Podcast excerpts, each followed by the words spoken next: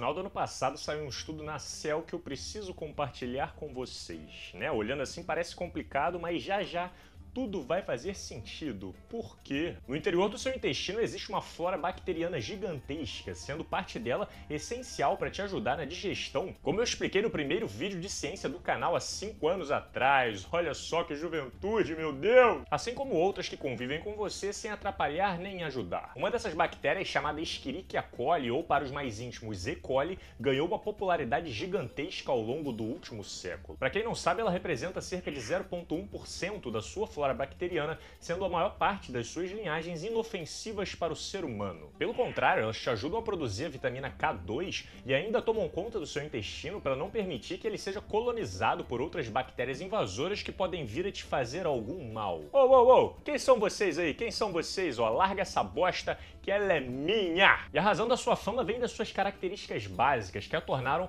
uma das bactérias mais estudadas e utilizadas em experimentos científicos do mundo. Oh. Para começar, ela é muito fácil de ser encontrada, já que vive no interior de cada um de vocês. Ela possui um metabolismo bastante simples, facilitando que a gente compreenda os seus mecanismos e consiga fazer testes e alterações em laboratórios caso seja necessário. É fácil e barato manter uma cultura dessas bactérias, além do seu ciclo de vida ser muito curto, fazendo com que elas consigam se reproduzir em cerca de 20 minutos. Bem-vinda à nova geração! Eu sou seu pai!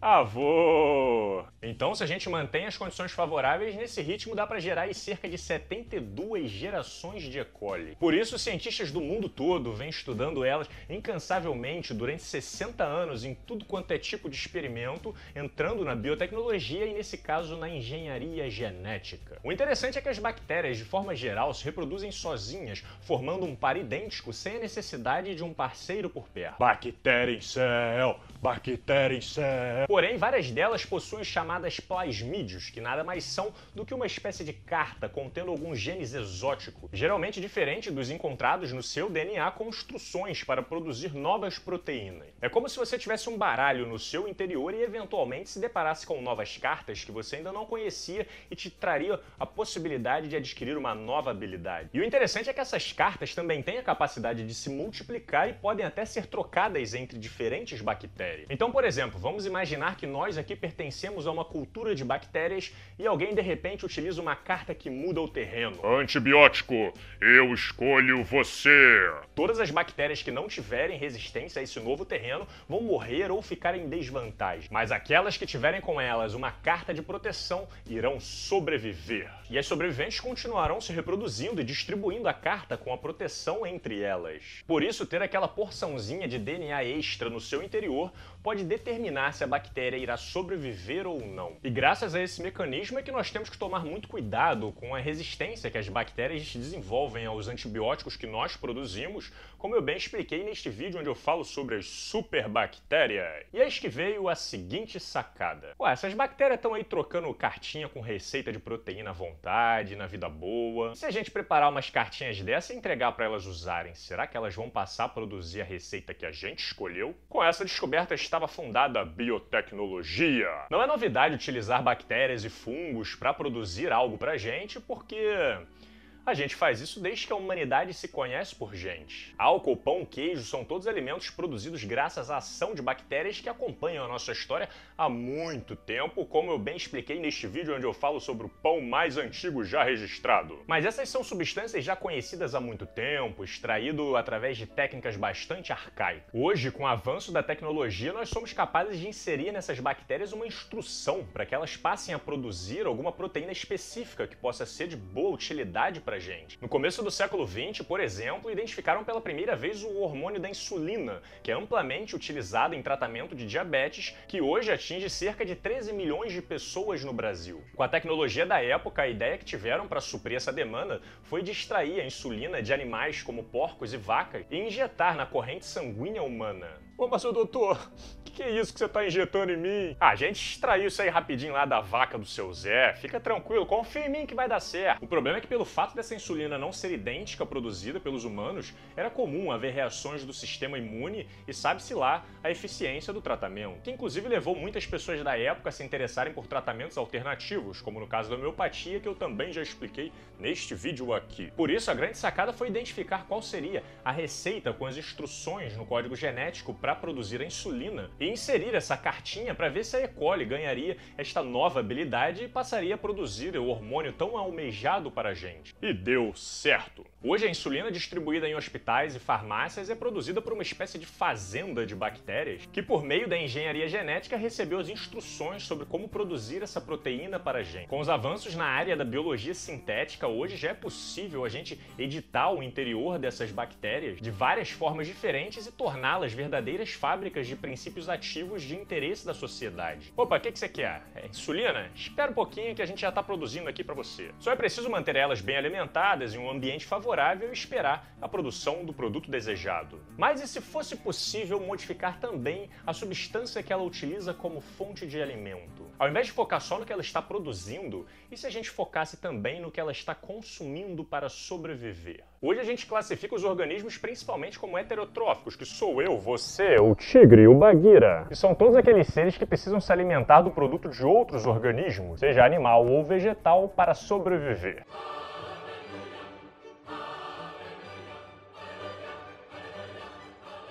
Se a gente acaba com a vida ao nosso redor, a gente não vai conseguir sobreviver de luz e rocha por aí. Porque quem faz isso são os seres autotróficos, como as plantas e vários outros micro-organismos por aí, que produzem a sua energia utilizando luz, gás carbônico, entre outras substâncias inorgânicas que nós não somos capazes de digerir. Os organismos capazes de fazer os dois ao mesmo tempo nós chamamos de mixotróficos. A gente está com problema de excesso de CO2 sendo liberado na atmosfera, não estamos? Se a gente for capaz de alterar o código genético dessas bactérias e fazer com que elas passem a consumir o CO2 como alimento? Foi pensando nisso que uma equipe de cientistas que já vinha trabalhando com a E. coli há mais de uma década resolveu apostar as suas fichas. Será que é possível converter uma bactéria de um modelo heterotrófico para um autotrófico? Em 2016, a equipe conseguiu produzir uma linhagem que fosse capaz de converter uma parcela de CO2 em moléculas orgânicas, mas ela ainda precisava ser alimentada com outras substâncias tipo piruvato. Mais recentemente, utilizando técnicas bastante interessantes que valem a pena ser comentadas, a equipe conseguiu ir além. A ideia inicial foi bastante intuitiva, né? Vamos inserir genes na E. coli que adê instruções para converter o CO2 em carbono orgânico. Nas palavras do bioquímico Tobias Zurb, rapaz, isso aí é como se estivessem fazendo nessas bactérias um transplante metabólico de coração. Porém, apenas fornecer as instruções não seria o suficiente para um organismo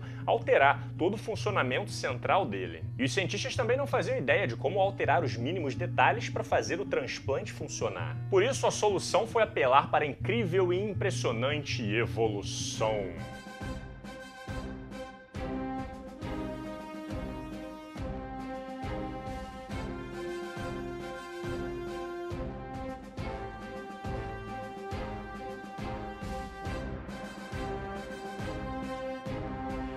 A ideia foi deixar essa nova linhagem se reproduzindo e se multiplicando no seu bizarro ciclo de 20 em 20 minutos, mas controlando as pressões do meio para ver se em algum momento surgiriam as mutações necessárias para forçar adaptações na direção desejada pelos cientistas. Inicialmente, as bactérias estavam se recusando a trocar o açúcar pelo CO2 como fonte inicial de alimento. Então, os cientistas deixaram elas com uma quantidade cada vez menor de açúcar para sobreviver, ao mesmo tempo em que aumentaram a concentração de CO2 no ambiente a cerca de 200 vezes a encontrada na atmosfera. Assim, as bactérias estariam ali sempre disputando o escasso açúcar, enquanto havia uma quantidade absurda de CO2 disponível que elas tinham as instruções para utilizar, só não sabiam direito como fazer isso. Depois de 200 dias de experimento, após muitas gerações e muitas mutações acontecendo, algumas bactérias já haviam se adaptado a esse meio e aprenderam a utilizar o CO2 como sua única fonte de energia. Em 300 dias de experimento, elas já estavam se desenvolvendo mais rápido do que as linhagens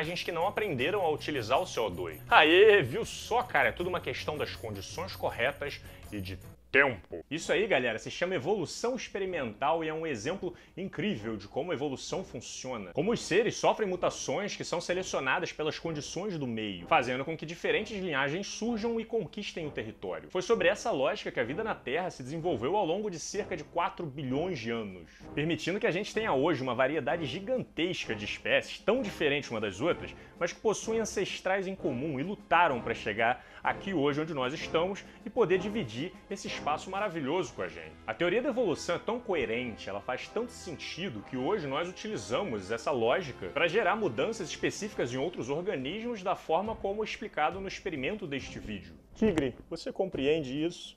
Todos nós somos parentes. Claro que ainda há muito a ser aprimorado. Enquanto uma E. coli heterotrófica apresenta um ciclo de vida de cerca de 20 minutos, essa nova linhagem demora cerca de 18 horas para se multiplicar em uma atmosfera de 10% de gás carbônico, sendo que a atmosfera terrestre possui cerca de 0,041% de CO2, fazendo com que a bactéria ainda precise de pequenas quantidades de açúcar para sobreviver nessas condições. A meta agora é continuar avançando nos estudos, adaptar ainda mais a linhagem da bactéria para fazer com que ela consiga sobreviver sobreviver e se reproduzir em concentrações menores de CO2, assim como tentar compreender que raios que aconteceu no metabolismo delas que permitisse essa mudança. Aparentemente, nesses 300 dias ocorreram mudanças em 11 genes das bactérias que serão estudados e analisados com calma daqui para frente. Além disso, a equipe vai focar em adaptar a linhagem para além de utilizar o CO2 como fonte inicial de energia, para que elas também se tornem capazes de produzir combustíveis e até alimentos como produto final. Comida produzida por bactérias Slow, que nojo, cara. Não, prefiro ficar aqui com meu pãozinho com manteiga e cervejinha, porra. Onde já se viu? O que a gente sabe é que esse parece ser um caminho promissor. Utilizando a biotecnologia, engenharia genética e técnicas de evolução experimental, pode ser considerado um marco na área por estar abrindo a possibilidade de uma nova frente de energias renováveis que consome CO2 tão importantes em tempos de crise climática e aquecimento global. Se você compreende a importância do meu trabalho aqui na internet, considere se tornar um apoiador do canal do Slow. Os links estarão todos na descrição do vídeo, qualquer valor será muito bem recebido. Um agradecimento para Laura, do canal Nunca Vi um Cientista, também do Science Vlogs, que revisou este roteiro para mim. Me sigam nas outras redes sociais, pois eu estou compartilhando notícias, estudos e opiniões diariamente com vocês. Deixe aí seu comentário, seu like, se inscreva no canal para receber os próximos vídeos. Nós nos vemos em breve. Um grande abraço e valeu!